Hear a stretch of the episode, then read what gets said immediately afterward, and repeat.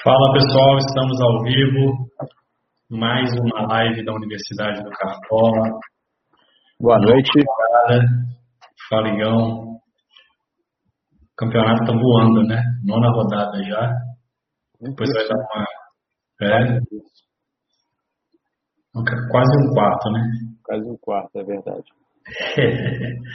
Mas quando chegar no 13 é um terço. Então tá quase um terço também. É, é são 38 rodadas, né? Exato. É, mas também agora é, vão ter menos rodadas no meio de semana, o campeonato vai ficar um pouco mais tranquilo. Vai começar a Libertadores, Copa do Brasil, essas coisas aí, vai ficar um pouco mais tranquilo. Tranquilo não, né? Porque aí começa aquela poupação de jogador, vai ser um estresse, mas só no final de semana. um estresse mais pontual. Apesar que essa poupação já está rolando, né? É, mas, nossa, tá exagerado demais. Tá complicado mesmo. É, vamos esperar então o pessoal chegar, aqueles cinco minutinhos que a gente sempre dá de praxe. E aí a gente começa naquele mesmo esquema. Cara, rodada passada, aquela notícia lá do Gabigol no banco foi cruel. Né? Porra, quando apareceu a notícia, a gente conseguiu fazer as mudanças, avisar todo mundo que, nossa, mandamos bem demais, mas não deu certo. Não deu muito certo. Assim, é. a mudança foi boa, não deu muito certo, mas a mudança foi boa. É muito, é muito ruim escalar quem começa no banco, né? Não, ainda mais de capitão. É, pois é, acabou que o pessoal se deu bem. Fala Rominho, boa noite. Fala Raimundo, boa noite, bem-vindos. Fala pessoal. Aquela esperadinha rápida ali para o pessoal chegar, tá? Mas a gente já começa. É... Cara, vamos ver essa rodada aí. Já apareceu um monte de notícias de ontem para hoje, de possíveis desfalques. A gente vai comentar um pouquinho sobre isso aqui na live também. E, bom, bora começar, né? Bom, senão realmente espero atrasadinho e prejudico quem chega no horário. Aí é foda. É... Tá aparecendo aí, né, Yuri? Tá, ok. Análise completa, rodada 9 aqui da Universidade do Cartola. Bom, análise da rodada. Né? A gente vê aqui pelas probabilidades das casas de apostas. Como já era esperado, o Internacional bastante favorito. Né? Mais 60% de chance de ganhar, 56% de chance de manter o SG, o que é esperado assim, tanto pela qualidade do Inter, que é o líder do campeonato, quanto também pelos muitos desfalques que o Ceará vai ter. Né, esse jogo do Ceará e Santos na última rodada foi uma confusão danada, muitos jogadores expulsos, então o Ceará vai com um sistema defensivo praticamente todo reserva, e isso vai com certeza complicar para eles fora de casa. Depois eles colocam o Flamengo como segundo favorito, eu acho até um pouco estranho, assim, por ser um clássico, pelo fato do Fluminense ter dificultado bastante a vida do Flamengo é, esse ano, nos confrontos que os times tiveram. Acho que o Fluminense dos times do Rio é o que tem conseguido enfrentar o Flamengo de maneira mais consistente, desde o ano passado. É, então, assim, eu vejo até o Vasco mais favorito que o Flamengo, São Paulo. E, e um destaque ali para o Goiás, o, a probabilidade de SG do Goiás ela até até mais alta do que a da maioria dos times, né? Mas não porque a defesa do Goiás é muito confiável, mas sim porque o ataque do Curitiba é bastante ineficiente, né? E a gente viu contra o, contra o Atlético Mineiro como um time tinha muito espaço, mas não conseguia fazer os gols por incompetência mesmo dos atacantes. É, cara, favoritismo eu vejo que Inter e Vasco muito favoritos, né? Eu vejo São Paulo favorito com uma certa confiança contra o Bragantino em casa e eu vejo o Flamengo favorito com o Fluminense sim, mas não fortemente favorito igual talvez as casas de apostas estejam apontando. Todos os outros jogos eu acho bastante equilibrados, né? Então, são jogos aí de mandantes levemente favoritos. No caso do Atlético, eu dou um pouquinho de favoritismo para o Atlético por entender que é um time melhor que o Santos. E, mas também é um jogo parelho, um jogo que vai ser apertado. Melhores ataques e melhores defesas, né? O melhor ataque com certeza é o do Inter, tudo aquilo que eu falei, é um time que tem o melhor ataque do campeonato e vai pegar o Ceará com a defesa praticamente reserva. Então, Um jogador de frente do Inter com certeza tem que estar no seu time, provavelmente vai ser o Galhardo, mas você pode dobrar. Patrick tem sido muito ofensivo, enfim, o Abel Hernandes se jogar é uma boa opção. Uh, um bom ataque também para apostar do São Paulo, fez gol em todos os jogos em casa até o momento. E vai pegar o Bragantino, que tem a pior defesa do campeonato, são 13 gols sofridos e levou gol em todos os jogos também. Né? Então, tem que ter um atacante do São Paulo é, de alguma maneira. Tem um símbolo do Atlético voando aqui, né? Oh, caraca, bicho. Tá, nem, eu não vi, cara. Eu tô olhando pra essa. Eu só vi agora, eu conferi o é, negócio. Passou pra todo mundo não ver. É, isso é algum, algum aviso, né? Tá camuflado ali bem no meio. É, é exatamente. Tá aqui na defesa do Atlético. Eu tirei o pra lá pra arrastar pra colocar o outro escudo, acabou que ele ficou ali camuflado. Mas beleza. É, também acho que vale apostar no ataque do Flamengo, porque é o time que mais cria oportunidade de gol. Então, assim, agora que o pessoal já expliquei a planilha lá, né? A expectativa de gols marcados do Flamengo é de 2,4 por jogo, é um número muito alto. E tem jogadores de muita qualidade individual no sistema ofensivo, então também vale. É, na defesa eu só identifiquei realmente duas opções, né? Que é o Internacional, teve SG em 5 dos 8 jogos, né? Na verdade, sofreu 5 gols em 8 jogos e teve SG em 63% das partidas. Outra defesa também é, é o Vasco, né? Sofreu só 5 gols em 7 jogos, manteve SG em 57% dos jogos e o Atlético Goianiense só fez um gol em 3 jogos como visitante. E esse gol foi contra o Fluminense, quando o Fluminense tinha um jogador a, é, a menos, né? O Atlético tinha um jogador a mais. E, e o Fluminense recuou muito, jogou muito mal esse, esse 10 contra 11 aí. Então, no 11 contra 11, o Atlético Goianiense ainda não conseguiu fazer gol fora de casa. Então, são duas defesas fortes para ter pelo menos um jogador de casa também. Dicas por posição. É, cara, goleiro João Paulo está é, sendo o goleiro mais regular, então a gente sempre acaba olhando com carinho para ele. Óbvio que ele valorizou muito na última rodada, né? valorizou quatro cartoletas, então é um risco de escalá-lo e nesse ponto de vista de patrimônio. Mas pensando em pontuação, né, são três DD em seis jogos. O Atlético é o time que mais finaliza no alvo do campeonato, então a média de 6,14 chutes no alvo por jogo, o que nos indica que o João Paulo vai ter trabalho, né? Vai ter chutes ali para ele defender. Então, uma boa opção, uma opção interessante. É, o Gatito também tem, tem um número legal de DDs, são 10 em 7 jogos, né? Nesse novo normal das defesas difíceis, isso é bom. E, e o Atlético Paranaense tem sido um time bem ineficiente é, na hora de fazer gol, né? Eles têm uma. Eles não fizeram gol em metade dos jogos que eles disputaram, tanto dentro quanto fora de casa. Então, é, é um indicador ruim aí do Atlético. E o Botafogo é o terceiro time que mais precisa de finalizações para sofrer um gol. Né? Então ele precisa de 11 finalizações aí para cada gol sofrido. Então acho que o Gato tem uma aposta interessante, um goleiro um pouquinho mais caro, mas quem tiver condições de investir pode render bons frutos aí, tanto DD quanto SG. É, já o Fernando Miguel, também o Vasco é o time que mais precisa de sofrer finalizações para levar um gol, né, 12,6. Vem mantendo esse jogo com frequência e o Atlético Goianiense, é um ataque pouco eficiente. Então, também gosto do Fernando Miguel já ir mais, mais visando SG, né? O Gatito mais DD, o Fernando Miguel mais SG. Acho que são três opções interessantes. E tem uma postinha de goleiro aqui. E eu gostei, cara. Eu vi o jogo do Inter contra o Bahia, eu gostei do Matheus Claus, foi a, a, estreia dele, né? Ele é um goleiro alto, é, é um goleiro que fez boas defesas contra o Inter. E por que, que ele entra aqui? Né? Tanto pelo preço, a gente sabe que está difícil para muita gente, está difícil para mim, inclusive, escalar o time ainda com as cartoletas que eu tenho. Então, às vezes, vale a pena economizar no goleiro, ele está custando 1,65 e, e é muito apostando nessa ineficiência do Grêmio no ataque. Né? É o time que mais precisa finalizar para fazer um gol. Então, o Grêmio faz um gol a cada 16 finalizações. Esse número é muito ruim. É um número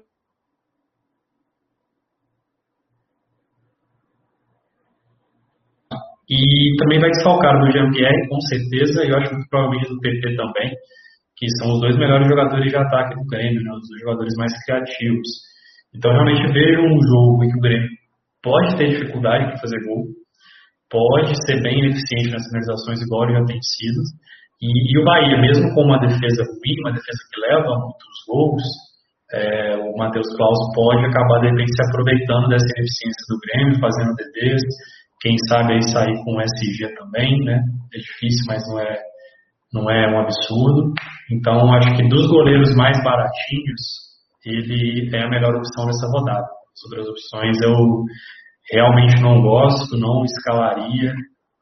Talvez o Felipe Alves, né, Yuri? Você estava falando um pouquinho dele. É, é, eu tenho que falar minha observação do Felipe Alves, porque as minhas apostas na live às vezes estão dando certo. Né? Já foi, ó. Benítez eu falei na, roda, na live passada, falei que não escalaria porque o Vasco ainda é, tinha alguns desfalques por conta da Covid, mas foi lá e meteu oito pontos. É, é. Falei do Jô, o Jô eu escalei. Meteu gol, 10 pontos. Uhum. Alegria, Bosquilha, é, Inter e Botafogo fez gol. Mas quem? O Isla eu falei semana passada na live, mas não foi bem. O Vanderlei também eu falei, também não foi bem. Mas o Felipe Alves, eu, eu acho que. Eu estou considerando em escalá-lo, porque o esporte é um dos times que mais precisam finalizar e o para fazer gol. E o Fortaleza é um dos times que mais sofrem chutes para ocorrer o gol. Então eles seguram bem a barra. É, é, não sei, é, a estatística não diz tanto, é muito o que vai ser na prática, mas é alguma coisa que a gente tem que se agarrar, né? E Sim. eu gostei do jogo do Fortaleza contra o Flamengo, eu acho que eles podem sair vitoriosos e apesar de um confronto bem, bem complicado diante do esporte que está voltando a jogar bem. É, o Fortaleza é um time bem arrumado, né, bem organizado desde o ano passado com o Rogério Senna. E o esporte deu uma boa melhorada mesmo com o Jair Ventura, porque o Jair ele, ele, é, ele é bom para esse tipo de elenco, né? um elenco um pouco mais limitado, igual ele tinha com o Botafogo também, quando ele foi bem. Ele sabe jogar na defesa ali. Então vai ser um confronto bem equilibrado e eu acho que goleiros nesse tipo de confronto são interessantes porque dificilmente ele vai ser goleado, né, Yuri? Então aquela negativada braba é difícil que ele aconteça. E Pode vir uma DD, está muito incerta a DD, está muito difícil prever. Eu também acho que é, é válido. Eu prefiro o Klaus, mas é, acho válido também o Felipe Alves. É, eu já parei de escalar goleiro pro SG. Para mim, não estou dando sorte. Ninguém segura é. SG, todo mundo toma gol. Sim, é difícil mesmo. É, tá difícil assim. É, então bora pro, pros zagueiros. Zagueiros. Isso. Cara, o Coelho está decepcionou, né? Tem decepcionado, eu acho. Tem dependido muito do SG, ele não era assim. Acho que tem a ver com mudança de scouts, tem a ver com uma queda de desempenho individual dele também. É, os torcedores do Inter até têm questionado muito o desempenho dele. Mas o fato é que jogando em casa com SG provável, eu ainda acho que ele é uma opção muito forte para defesa, tá? Dificilmente você vai encontrar dois zagueiros melhores do que ele, três zagueiros melhores do que ele, para quem quer ir com três zagueiros. Então, tendo condições de investir 10 cartoletas no zagueiro, acho que esse é uma boa opção. É, Rafael Vaz, é, eu gosto muito dele na rodada, com certeza vai estar no meu time. Porque eu acho que é um SG. É aquele assim, a gente não confia tanto que a defesa do Goiás não é muito confiável. Mas o ataque do Curitiba é o pior ataque do campeonato. Tem um ataque que cria pouco, faz poucos gols. Então também se vier um SG não vai ser surpresa para ninguém. E o Vasco tem um grande diferencial, que é o fato dele cobrar falta. Né? Ele já tem um gol e oito finalizações no campeonato. Se a gente juntar os dois campeonatos do ano passado e desse ano, já tem quatro gols de falta, que é um número muito. Não de falta, né? Quatro gols no geral, porque ele faz os gols fora da área também. Então, assim, é um zagueiro artilheiro. Eu acho que é custando 6,96 aí, pelas opções que a rodada oferece. Acho que o Vaz é uma opção muito forte, eu considero uma unanimidade também. É, o Júnior Alonso, destaquei ele porque ele é o zagueiro com mais desarmes do campeonato, né? 19 em 7 jogos. Também ele é forte na bola aérea. É, tem, deu uma assistência já dessa maneira contra o São Paulo. E assim, tá difícil manter o SG, principalmente para zagueiro. Os zagueiros não estão pontuando bem sem SG. Eu acho que é válido apostar no zagueiro que desarma um pouco mais. Ele deve ter bastante trabalho, porque ele joga como zagueiro pela esquerda, né? Então, ele vai marcar o Marinho, provavelmente.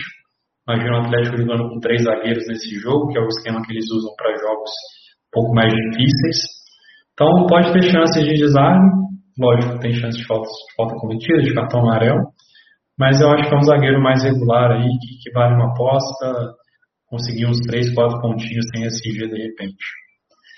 E por fim o Miranda é muito porque eu acho que assim, é importante ter algum defensor do Vasco, né? Seja na lateral, seja na zaga, no próprio gol. E eu acho que o Miranda não tem números excepcionais não, até porque ele jogou poucos jogos, mas é um zagueiro barato, está custando 4, é, tem um SG provável contra o Atlético Goianiense. Não é muito faltoso, tem duas faltas em quatro jogos, assim, número bom. Não deve perder muitos pontos, né? Se vier o SG, às vezes ele faz ali 6, 7 pontos, o que é sempre de bom grado, né? Sempre aceita essa pontuação, ainda mais com um zagueiro barato. Então, acho que essas são as quatro opções. Foi bem difícil encontrar quatro opções assim, para zaga. Estou vendo muitas alternativas sem ser essas, não. O que você acha. É, cara, para zagueiro e lateral, depois dessas oito rodadas que já se passaram, é, se o Campeonato Brasileiro não mudar né, o, os gols, como eles estão saindo de ambos os lados, eu vou sempre priorizar zagueiros que têm potencial de gol, que batem faltas, é, né, bola parada, pênalti, enfim. Então, por isso que o Vasco, é, para mim, realmente é um, um, jogador que tem que ter no time. Né, e os outros é aquilo. Né, a gente não está conseguindo prever mais o SG. Igual ano passado, os anos anteriores, era muito mais fácil. Né? É, quando não acontecia o SG naquela equipe, nossa, não é possível. Agora não, parece que eu já estou com a sensação que não vai ter SG. Já entra com o jogo, ah, os dois vão marcar. Tá muito diferente. E o Júnior Alonso também ele foge um pouco disso. É, é provável que ele sofra, sofra o gol, né? O Atlético Mineiro, por conta da, da zaga, faz muito gol. Mas ele tem o potencial também de desarme, né? E pode até fazer um golzinho de cabeça. Então acho que a partir, assim, depois dessas rodadas que a gente veio entender o, o Campeonato Brasileiro, a gente tem que priorizar esses zagueiros, os laterais têm possibilidade de assistência também. Porque tá difícil de escalar só PSG e desarme, porque o desarme também mudou muita coisa nesse ano. É, agora você já começa o jogo meio que esperando a hora do seu time levar gol, né? É, tá difícil. e, e algumas vezes tem sido bem rápido até. É. é e, outra coisa também que eu é, acho que seja importante. É, eu tô é, pensando em variar mais as opções na, na defesa e não tentar fechar de um time só, por exemplo, colocar três jogadores assim, exceto para tiro, liga de tiro curto. Mas como o SG está muito improvável, é colocar um de cada equipe, no máximo dois ali, que da, da equipe que tenha a maior probabilidade de sair de, com SG na, na, nessa rodada. Mas eu acho mais importante variar bastante jogadores. Não, não é, não está sendo igual ao ano passado que a gente conseguia colocar três e ir tranquilo. Tá uhum. bem. É, isso é interessante porque assim, quando você tem cinco SGs diferentes, por exemplo, Lógico que a chance de você conseguir o 5, ela é muito menor. Mas também a chance de você não ter nenhum, ela também é menor. E, e na última rodada aconteceu isso porque o meu time, por exemplo, teve o Arana, ele entrou durante o jogo, fez 6,9. E eu acho que o total da minha defesa eu fiz uns 10 pontos o que acabou sendo um diferencial na rodada, porque poucas pessoas fizeram 10 pontos com a defesa, né? A não ser alguém que colocou o João Paulo tudo. Então, às vezes, um carinha que entra ali que consegue o SG já vira meio que um diferencial, porque tá todo mundo perdendo. Então, essa questão de diversificar é, acaba sendo importante mesmo para diluir um pouco o risco, né? Então, eu acho que é uma boa, uma boa dica mesmo que você deu. Ah. Então, bora para a lateira. Bora. Então, o Sarabia, né, tá meio complicado também. Parece que aquelas duas primeiras rodadas dele foram exceção à regra. É, que é possível realmente. Né, a gente não conhece esse jogador, começou a jogar o brasileiro esse ano. Então, talvez ele não desarme tanto, igual ele se mostrou. A gente já está entendendo um pouco como é o desempenho dele. Mas eu acho que não é uma opção forte, né, jogando contra o Ceará em casa. Se não der as cartoletas, aí tem a questão do lateral esquerdo, se vai ser o Moisés, se vai ser o Wendel. Para mim estava muito claro que seria o Moisés, porque o Wendel está voltando de lesão, o Moisés não jogou o último jogo, está descansado. Mas tem uma possibilidade realmente do Inter estar preparando o Wendel para a Libertadores. porque o Moisés foi suspenso por quatro jogos na Libertadores, né? aquela confusão do Grenal, pancadaria, expulsão. Então, vamos esperar para ver se sai notícia né, de quem vai ser o lateral esquerdo do Inter. É, mas eu já não acho tão certo assim que o Moisés vai jogar. Tanto que ele até saiu do Cartola, mas eu não confio tanto nisso. Mas pela lógica do que, que o, a comissão técnica do Inter está pensando, eu já acho que pode começar a fazer sentido realmente o Wendel não jogar os 90 minutos, mas começar como titular. Então vamos aguardar para verificar. Mas é, qualquer lateral do Inter aí que você escalar vai ser uma boa opção. Também gosto do Reinaldo. É, é um cara, né, não é o lateral mais brilhante do ponto de vista do futebol, mas para o Cartola ele é bom. Já são 15 desarmes em 5 jogos, um gol uma assistência. É, bate pênalti quando está em campo. Então, jogando contra o Bragantino em casa, né? É, acho que é uma boa opção tanto para participar de gols quanto um eventual SG. Então, é um lateral que me agrada. Até nisso, aquilo que você falou, Yuri, de ter jogadores que não dependem só do SG. Né? O Reinaldo, o fato dele cobrar pênalti, dele cobrar algumas faltas, cruzadas, alguns escanteios, é um algo a mais que ele tem a oferecer, que de repente, se o SG não vier, ele pode pontuar de outra maneira. Então, isso é sempre bastante interessante. É, pra você ver como eu fiquei tão puto com esse SG do, SG nesse ano, eu tava pensando em colocar o Sabino e o Vaz na minha zaga. é, um bate pênalti e o outro bate falta. Ah, não. Tá muito. Um a um. um um, gol de cada, né? Tá todo mundo feliz. Exatamente. É, é uma opção ousada, mas não tá dando para recriminar, não. É. é. Cara, o Pikachu também gosta, e o Pikachu, né, lógico, ele era muito melhor quando ele estava como lateral e jogava como atacante, né? Aí ele era um monstro do cartola. Mas ainda assim, agora ele voltou para lateral, então ele voltou a pegar esse giro no cartola. E ele ainda, ainda é bastante ofensivo, né? Se a gente lembrar da época do Paysandu, quando ele fazia muitos gols, até o início dele do Vasco, era jogando como lateral, mas ele sempre foi um lateral muito agressivo, um lateral muito de infiltrar a área, jogar por dentro. Né? Então, acho que é uma opção interessante, com SG provável também. Também gosto do Henrique, que é um lateral um pouquinho mais barato, é mais defensivo, mais característica de desarme, mas acho que tem um potencial legal de pontuar na rodada. Então, os dois laterais do Vasco me agradam. E o Nino Paraíba é um lateral muito regular no Cartola, né, já há vários anos. E esse ano ele está com números muito interessantes, né, 23 desarmes e 4 faltas cometidas em 6 jogos. São números muito interessantes para o lateral. É, e dentro de tudo aquilo que eu falei, o Grêmio tem dificuldades para fazer gol, vai desfalcado do, do PP, que seria um cara ali que poderia complicar, o Jean-Pierre. Então eu realmente não acho um absurdo esse SG do Bahia, não, pela incompetência do Grêmio. Então o Nino Paraíba acaba, por esse bom desempenho individual dele e uma possibilidade de SG da fraqueza do adversário, eu acho que é uma opção bem legal e lateral que talvez esteja passando um pouquinho fora do radar do pessoal. Eu não vi nenhum time com Nino Paraíba ainda na rodada. Mas eu gosto. E o Bahia jogou bem no, contra o Inter, dificultou bastante a vida do Inter no último jogo. Eu gostei. Apesar é, dos quatro gols que saíram na partida, eu achei meio exagerado. Né? O jogo foi bem é, truncado. Dois, dois gols de falha da zaga, um de cada, e aquele pênalti do Rodinei absurdo, retardado. E mais um pênalti no Cuesta também, que eu acho que não existiu. Mas eu acho que eles é, é, fizeram uma boa partida, talvez até a moral do, do Bahia levante um pouco depois daquela goleada pro, pro Flamengo, né? E o Roger ter caído. Talvez eles tenham uma boa atuação contra o Grêmio, que também está em queda é, com o Renato Gaúcho. É, verdade, eu também achei que o Bahia jogou bem. E também espero um bom desempenho deles contra o Grêmio. Acho que não vai ser jogo mole para o Grêmio, não. Até porque o Bahia tem um bom elenco, né? Não é um, não é um time fraco, não. Então, bora para os meias. A Galhardo tem que estar no time, né? Não tem, tem jeito. Tem como não escalar o Galhardo. Não vou nem falar muito dele, não.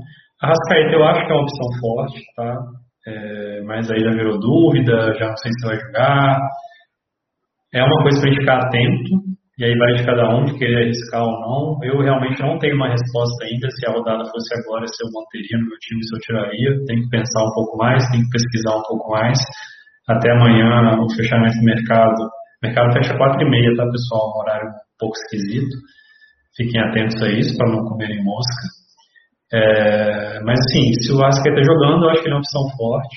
É, pelo potencial, assim, ele, ele é um cara que fez 19 uma rodada, fez 20 tantos na outra, não está sendo muito regular, mas tem poucos jogadores que vão fazer essas mitadas de 20 pontos é, umas 3, 4, 5 vezes no campeonato. O Ascaeta é um desses jogadores, então a gente tem que sempre olhar com carinho para ele, é, independentemente do confronto.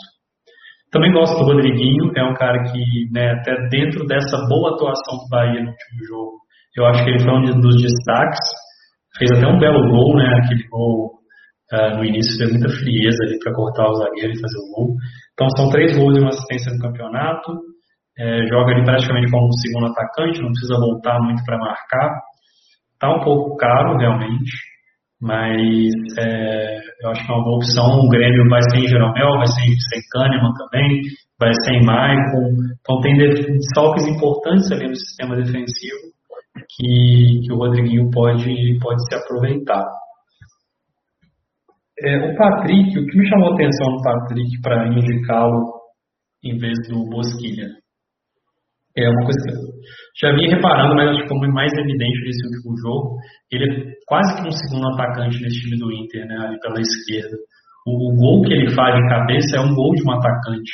O Galhardo sai da área, cruza e ele está lá é, é, um posicionamento ali, um meio esquerdo que entra muito na área, até porque o Inter não tem hoje um atacante de ofício, né, sem o Guerreiro. Então ele acaba preenchendo esse espaço. E isso realmente chamou atenção, né, é uma opção interessante, óbvio que está valorizado, então tem um risco aí de, de desvalorização. Continuo achando o Bosquilha uma boa opção, está mais barato, não está valorizado, mas esse potencial ofensivo do Patrick, que ficou mais evidente no último jogo, pelo menos para mim, me faz gostar dele bastante como opção, até pensando nesse confronto contra o Ceará, com a defesa bem desfalcada. Né?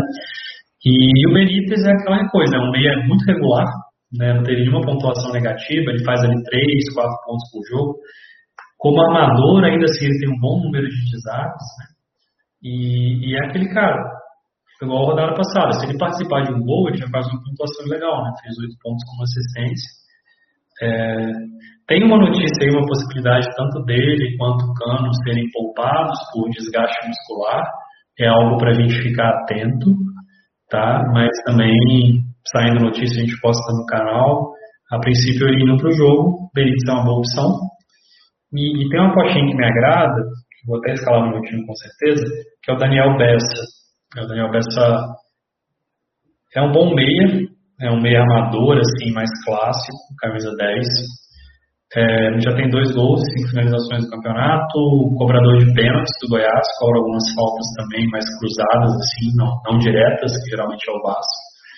E enfrentando o Curitiba, né? É, esse é um jogo para o Goiás que eu acho que é meio que um jogo de vida ou morte é aquele jogo de seis pontos, né? Porque se ele não ganhar do Curitiba em casa, é um adversário direto e complica muito. O Goiás está na lanterna, é lógico que ele tem dois jogos a menos, isso prejudica, mas não dá para ficar contando com, com, jogos no bolso, né? Até porque são jogos difíceis contra o Grêmio e contra o São Paulo. Então eles precisam muito pontuar, acho que o time tende a ser bastante agressivo, buscar atacar realmente o Curitiba nesse jogo. E, e aí o Daniel Bessa como principal meia do time, eu acho que é uma aposta bem interessante, tem um número de desarmes legal também, é 13 em 6 jogos. Para um meio ofensivo isso é bom, mais de dois por jogo. Então eu gosto bastante do Daniel Bessa, acho que é uma aposta legal aí para o meio de campo. Tem potencial de valorização também, porque não vem de uma boa pontuação. E recomendo para quem quiser um meio um pouquinho diferente aí. Vai estar no meu time com certeza, Daniel Bessa. É, é, a Benítez agora entrou nas dicas, né? Depois da rodada passada, depois de ter falado que não escalaria na, naquela rodada, mas, porque ele estava jogando muito bem, mas o Vasco está com tinha um time muito muito é, desfalcado por conta da Covid. Enfim, o cara deitou o cabelo, fez oito, agora Vamos ver se ele mantém essa pontuação contra o Atlético Goianiense. Ele tem tudo para para manter também, dar uma assistência ou fazer até um gol, quem sabe. Sim, sim. É, ele conquistou a vaga nas dicas, né? Ele conquistou, ele mereceu. Show? Show. Bora pra frente. Então, os atacantes Marinho também acho que é unanimidade, não tem como ficar de fora, por todo o potencial que ele tem. Eu gosto muito do Luciano, é, igual eu tinha falado dele na última live, escalei no meu time, ele fez gol. Cara, praticamente todo gol de São Paulo, o Luciano está participando, seja fazendo gol, seja dando assistência, ele está sempre ali muito perigoso. Ainda mais agora que o Pablo está machucado, então ele deve ser o principal centroavante mesmo da equipe. E agora enfrentando o Bragantino, já até é um confronto mais favorável do que contra o Fluminense. A defesa do Bragantino é pior que a do Fluminense. E, então eu vejo ele muito forte realmente. Está um preço legal, 8,79. Acho que é um atacante aí com altíssimo potencial na rodada, até porque ele pontua bastante com scouts recorrentes também. Ele tem um número legal de desarmes, ele tem um número legal de finalizações, então vejo um potencial interessante nele. Uh, o Cano, óbvio, né, cinco gols, ele é o cara que menos precisa finalizar para fazer gol no campeonato, é o cara que menos precisa encostar na bola para fazer gol no campeonato. É, enfim, ele é o atacante mais eficiente do Campeonato Brasileiro, é o Cano. É, então é uma boa opção. Thales Magno também é uma boa opção, lógico, por características diferentes, né? A média deles é parecida, mas o Thales Magno é um cara muito mais de pontuar com desarme, com finalização, com falta sofrida, o que é sempre bem-vindo. A questão que eu priorizo o Cano nessas situações é que eu acho que o potencial do Cano dá é maior porque ele pode fazer mais de um gol, sabe? Ele já fez dois gols contra o São Paulo. É, ele é um cara que duas bolas ali, provavelmente ele vai guardar as duas, sabe? Então isso aí já dá 16 pontos. É, esses atacantes assim, centroavante goleador, um adversário mais fraco, eu acho muito difícil você priorizar um jogador que joga pela beirada, que talvez não vai participar dos gols, não vai ser o favorito a participar dos gols. Então por isso que eu priorizo o Cano, mas também gosto, gosto do Thales Magno, não acho que é uma aposta ruim não. É, o Gabriel, não sei se ele está comprovável agora, não entrei no Cartola. Ah, ele, deve, ele deve jogar assim, depois do chilique dele, ele deve jogar assim. É, então, eu também eu acho impossível, sendo bem sincero, impossível ele não começar a jogar nesse jogo. A dúvida é se o Pedro joga com ele ou não, né? Ah, é verdade. verdade. Mas depois de todo esse chilique, ele é um cara que não pode ficar no banco, fez o gol no último jogo, então assim, querendo ou não, o cara resolveu. É, quando eu botei aqui nas dicas, ele estava até como dúvida, mas eu já botei porque não faz sentido ele não jogar esse jogo. Então acho que é uma opção forte, né, de um atacante do Flamengo. O time cria muito, vai ter chance de fazer gol, pelo menos uma, duas chances ali de marcar. Então acho que vale uma aposta sim. E o Wellington Paulista. É, tem, tem algumas opções aqui para esse ataque. Né? Tem o Gilberto também, que é interessante. Mas eu priorizei o Elton Paulista por ser um cara importante ali no ataque do, do Fortaleza. É, às vezes ele cobra pênalti quando está em campo, né? Tem um revezamento ali, ele e o Juninho. E acho que o Fortaleza é um pouquinho favorito desse jogo contra o esporte. Não é um confronto muito fácil. Mas o Elton Paulista acho que é uma aposta válida, até para quem está precisando valorizar também. Ele, tem um potencial de valorização bem alto. É, eu gosto dele nessa rodada como opção de ataque mas eu realmente acho que ele está um degrauzinho abaixo das outras. Assim. Eu acho que as quatro primeiras são as tops e o Elton Paulista é boa, mas um degrauzinho abaixo. É, eu acho que eu vou colocar o Gilberto nessa rodada, porque com a expulsão do Jeromel, o Kahneman, coitado, ele fica perdidinho. Eu não... O Kahneman tá suspenso também, eu acho. O Kahneman tá suspenso? Ah, então é a zaga reserva do, do Grêmio é melhor que o Kahneman jogando com outra pessoa sem Jeromel. É. Pode então, ser, então ficou mais difícil, né? É, ficou mais difícil calar o Gilberto, mas o Gilberto realmente eu acho uma boa. É, eu fiquei muito na dúvida, ele e o Elton Paulista aqui para a quinta vaga, acabei priorizando o Elton, mas. É, mas eu... é porque eu também tinha indicado o Rodriguinho. É, exatamente, você falar. O problema é que o Rodriguinho eu acho que é, é melhor do que o Gilberto, é uma opção melhor do que o Gilberto. Aí colocar os dois também, dobrar, não acho muito legal, não. Não, aí é muita emoção. É muito... Muita emoção. Não recomendo, não. Uhum. Não, beleza. Técnicos, né? Kudê e Ramon são os favoritos. Tem muito que falar. E o Thiago Largue eu acho que é o mais baratinho ali, que dá para escalar, que o time é favorito, deve ganhar o jogo. Faz aí seus dois, três pontinhos de repente. Para quem está precisando economizar cartoleta, vale a pena colocar o Thiago Largue. E capitão, cara, eu acho o Galhardo a melhor opção. Pensei muito, refleti sobre isso. A única vantagem do Marinho para o Galhardo, na minha visão, é que o Marinho pontua mais com scouts recorrentes. O Galhardo é mais dependente de gol. Mas todo o resto, o Galhardo é melhor nessa rodada. Ele faz mais gols, participa de mais gols, ele cobra pênalti, ele joga como centroavante, ele tem um confronto mais fácil contra um time desfalcado. O Marinho vai pegar um time que é superior ao Santos, na minha visão.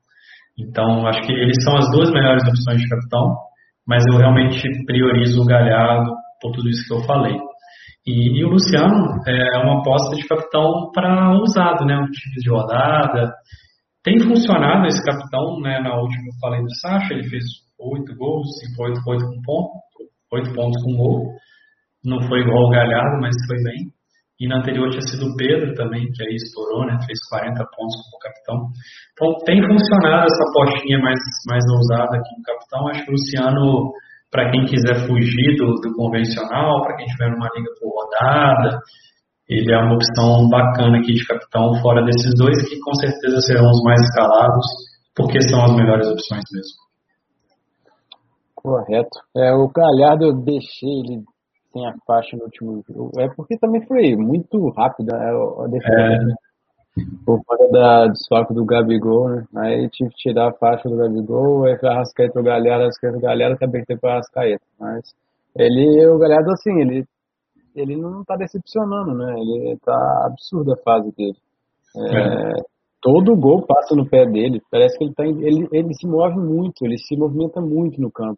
Ele deu assistência pro Patrick, cara. Ele tava lá na ponta, e depois ele vai lá e faz o gol. É, bateu o pênalti, no caso.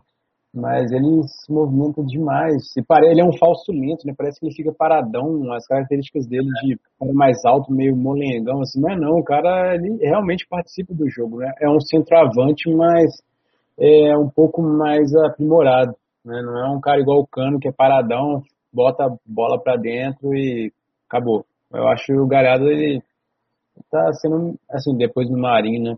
Mas o Galhardo ele tá matando a pau. Não sei se é só fase, né? Vamos ver agora com a chegada do Abel. É, se o, o Kudê mudar a, a forma de jogar do Inter, ele vai ter que jogar o Galhardo, sei lá, como segundo atacante, não sei quem ele vai tirar. Pode ser que essa fase do Galhardo acabe com a entrada do Abel no time titular, que eventualmente daqui a pouco ele vai entrar. Sim, mas mesmo, com, mesmo jogando com o Guerreiro, o Galhardo estava bem também. É, verdade. É, é, um ano bom, realmente. Ele já fez um ano bom no Ceará no passado. É né? um jogador que melhorou um pouco mais velho, né? Porque quando ele era mais novo, ele era muito irregular. Eu lembro dele no Botafogo. É, era muito irregular, assim. Tinha boas partidas e partidas muito ruins. Mas acho que essas são as três melhores opções de capitão, sem, sem muita dúvida. Sim. Bora para os times, então? Bora, pessoal. Hoje tá, tá na terça braba e tá cansado, não tá querendo muita conversa. Não. É, agora sem dúvidas, né? Então tá, é um bom sinal. Os times vão todos mitar. É, cara, esse time vai mudar, né? Provavelmente. Tem muitos jogadores aí que são, viraram dúvidas. Né? Mas a ideia aqui era basicamente a aposta no goleiro, que é uma aposta eu acho que consciente, embasado em dados, não é só porque ele é barato, não. Ele é um barato com potencial. É um SG do Inter ali no Moisés, você tem que ter um SG do Inter de qualquer forma. Se vai ser o Moisés, o Ender, o Sarabia, o Cuesta, não sei, mas tem que ter pelo menos um. O Vasco. O Henrique era o meu lateral para ter um SG do Vasco e o Miranda acabou entrando por falta de cartoletas mesmo. Eu queria ter o Cuesta, mas não dá. Aí eu achei melhor botar um zagueiro do Vasco também, pelo potencial de SG. É, esse meio me agradava muito. Galhardo de capitão, Rascaeta Daniel Bessa. Agora eu tenho que pensar o que eu vou fazer com a Rascaeta, se eu vou tirar, se eu não vou tirar, quem que eu vou colocar no lugar. É, e na frente, o ataque que eu acho melhor da rodada. Marinho, Luciano e Cano. Acho que esse é o melhor ataque da rodada. Gabigol poderia estar aí, mas eu vejo esses três um pouquinho à frente dele. Então, é um time, né, 124 cartoletas tiveram alguns sacrifícios aqui no gol, técnico, na zaga, mas do meio para frente, que é o que tem sido mais importante, que é o que tem gerado mais pontos, eu consegui escalar o time ideal. Então, eu vou bem tranquilo, assim. Lógico, jogadores não jogando a gente tem que mudar, mas é, acho que mesmo com, com um patrimônio não muito forte ainda, tá dando para montar times competitivos e até estou conseguindo tirar uma diferença nas ligas aí aos pouquinhos, remando contra aquela segunda rodada que foi bem trágica, né? Mas está um time bom, com certeza vai mudar, aí eu mando lá no grupo pro pessoal o time atualizado, tá? Até, até amanhã de tarde, no horário ali, um pouquinho antes do fechamento, eu mando a versão final do time. E aqui o time para rodada, eu falei, pô, vou postar no SG do Bahia, né? Não é, não é o SG mais provável são do Inter e Vasco, mas como é time de rodada, a gente quer, de repente, dar uma zebrinha aí e se dar bem. Né? Então vai que o Inter e Vasco levem gol, o Bahia não leve. A gente sai bem na frente aí nesse sentido. Aí eu botei o Rodriguinho no lugar do Daniel Bessa, é, para apostar um pouco no ataque do Bahia também. E troquei o Thales Magno pelo, o Cano pelo Thales Magno, para diferenciar um pouco no ataque é, esse time tá rico, né, cara? Esse time tá com 138 cartoletas, porque em algumas rodadas eu acertei ele em cheio e ele valorizou bastante. Mas é, o resto é a mesma coisa, botei a faixa no Luciano para ter um capitão diferente e tentar mitar numa rodada aí, quem sabe ganhar o catimba, né, Yuri? Dar uma brincada. É, pois é. Não, é engraçado que seu time da, da rodada, que você mais arrisca, às vezes ele tá, não sei como é que tá a regularidade da pontuação, eu não estou acompanhando, é, comparando com o outro, né? Não, ele está com 33 pontos a mais que o outro. Que doideira, tá entendendo? Isso mostra como está aleatório o campeonato. Porque você colocou. Eu fiz mais de 100, aquela do Curitiba Esporte, que o Wilson mitou, o Sabino fez o gol no finalzinho. Eu tava com toda a defesa do Curitiba. Ah, é Aí deu, deu uma moral absurda para esse time aqui. Sim, é. Ele tá rico, né? Paciência, é, tá com bastante cartoleta, tá, tá, tá sucio. Mas aí vamos ver. Quem, é, é, mais arriscado, mas é, eu, eu falo pro pessoal. É arriscado, mas quando dá certo também, vale a pena. É. Ah, vou botar 5 a 6 vezes no time. Talvez para o time de longo prazo não faça sentido, mas você botar 4, 3, quando dá certo, se paga esse investimento. Porque é diretamente proporcional. É 3, 4 SGs você ganha ao mesmo tempo. E enquanto a galera está diversificando, vai ter um, dois SG na rodada. Zero. é muitas vezes. Então, é risco e retorno aqui. Não tem muito o que fazer. É. É só queria afirmar um pouquinho é, o time do Inter, né? É, eu acho que essa rodada o Inter realmente é o grande favorito. Pega um Ceará bem desfalcado, né, para o jogo. E o Inter veio de empate, um empate que foi assim, a vitória escapulir os minutos finais. Então, é, ficou aquele gostinho de derrota. Pode ser que o Inter é, entre com uma postura bem ofensiva é, diante da, da, dos falcos do, do Ceará.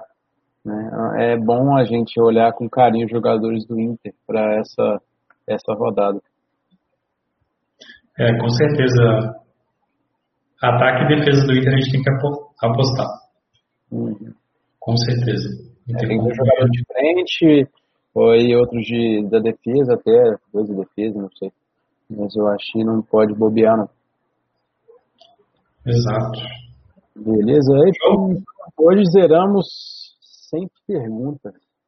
Foi a melhor live, foi assim, envolvemos todos os assuntos e não deixou dúvida para ninguém. É, sinal que o material está ficando claro, ou então o pessoal realmente está tá sem dúvidas mesmo. Mas sim, pessoal, mandem lá no, no, canal do Telegram, no chat, né? A gente, a gente vai respondendo lá também. Eu entendo que às vezes a dúvida surge no dia, né? Geralmente o dia do fechamento é o dia que dá mais, mais questionamento mesmo. Então a gente a live é mais para ter essa oportunidade de, de, abrir, mas não não é o único momento para perguntas, tá? Se alguém quiser fazer agora, a gente está tá à disposição. Mas a gente é. também depois está tá lá no grupo. Ah, até porque depois podem surgir é, notícias que coloquem em xeque a presença do Ascaeta, a presença de algum jogador no jogo, então aí você tem que mudar todo o time para encaixar um outro jogador. É, é. surgindo é, até amanhã, cinco minutos antes de fechar o mercado. Exato. Exato. Valeu, pessoal. Obrigado, viu, pela. Confirmou minha opção no Bessa. É, eu gosto muito do Bessa, Richard. Eu vou, vou com ele. Vamos torcer, cara. É eu até tenho acertado essas apostinhas mais sem graça, assim, mas sem vergonha, tem dado certo. Vamos ver se, se, se encaixa mais uma. Mas eu tô confiante nele. É, assim, pode ser que. Não sei se ele vai ser muito escalado, né? Acho que não, cara, acho que não. Só. É, não tá na moda, né? Tem jogador que tá na moda, assim. Ele teve na moda, a pessoa escalou com o Corinthians, daí foi mal, aí o pessoal pega a birra do jogador e não escala mais. É, coloca na lista negra, né? Aquela famosa é, lista negra. É, é. a mesma coisa quando é, o pessoal colocou a lista negra o Rascaeta contra o Bahia e foi lá e fez quase mil pontos, né? Não existe. É, né? Não existe isso, é. Beleza, então, pessoal, obrigado. Boa noite para vocês. Bom finalzinho de terça. A gente vai se falando lá no grupo, então. Valeu.